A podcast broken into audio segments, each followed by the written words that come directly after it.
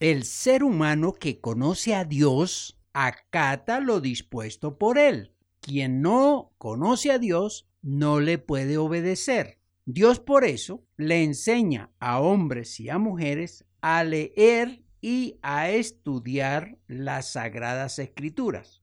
En ellas se encuentran los hechos, los sentimientos, las normas y los planes que muestran su personalidad. Dios es espíritu, pero sus palabras son reales, son verificables y son evidenciales. Quien obedece a Dios tendrá experiencias milagrosas, maravillosas y reveladoras. Dios quiere mostrarse y será mucho más expresivo con aquellos que se sujetan a sus normas. Jacob recibió palabra de Dios que le manda obedecerle. Dios tomó la decisión de ordenarle y si le obedecía, lo bendecía. Lo primero que le mandó fue que le hiciera un altar, que lo reconociera como su único Dios que lo adorara y que le prometiera obediencia. La mente de Jacob fue abierta, mostrándole que debía sacar de su casa los ídolos que representaban dioses paganos e imágenes de hombres, hechos dioses por los hombres. Entonces quitó esos altares, botó las imágenes, sacó los vestidos que se ponía su familia para esas adoraciones. Tiró a la basura las vasijas y los elementos usados para adorar a esas imágenes. Mandó también Jacob que su familia se bañara y se cambiara de ropa e ir a adorar a Dios al lugar llamado Betel. Allí ofrecerían holocaustos a Jehová de los ejércitos. Y Jacob expresó la siguiente frase, y allí haré un altar al Dios que me respondió en el día de mi angustia y ha estado conmigo en el camino que he andado. Esa aseveración mostraba el gran descubrimiento que hizo Jacob. Reconocía a Dios como el que calmó su corazón agitado y lo acompañó y lo protegió hasta ese día. Llegar a ese conocimiento es el mayor descubrimiento que nos introduce en la dimensión espiritual más grata y agradable. Produce un gozo indescifrable en nuestro corazón, una alegría infinita.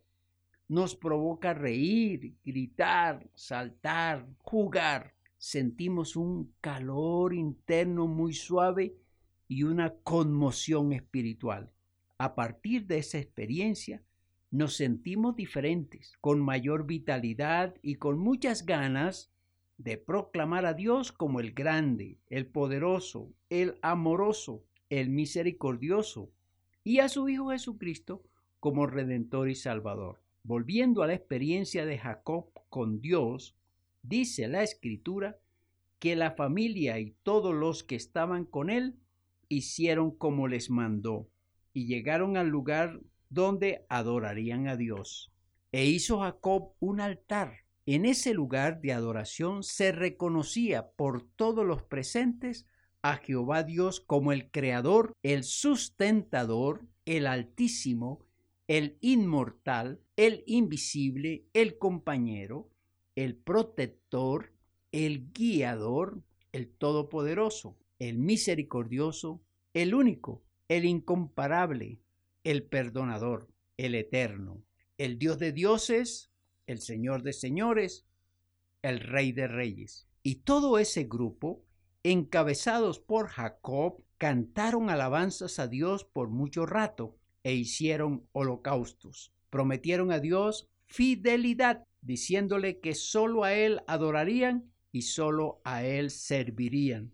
Me imagino a Dios feliz viendo y oyendo a estas personas que le ofrecían adoración y promesas.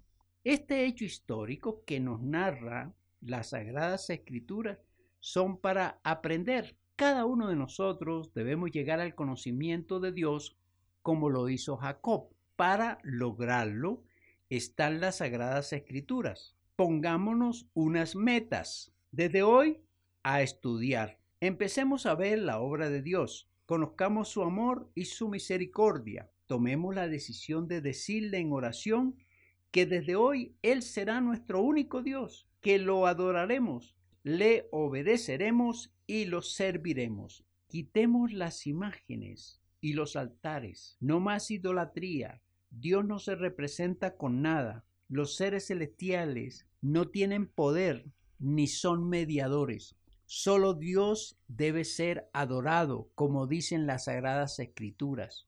Quita también y bota las velas, los velones, los aceites, las ramas y aun las cruces que tengas en adoración. Recuerda que la cruz fue el lugar de tormento y muerte de Jesucristo, y Él no está ya en esa cruz, está en los cielos. Y la cruz no tiene ningún valor de adoración.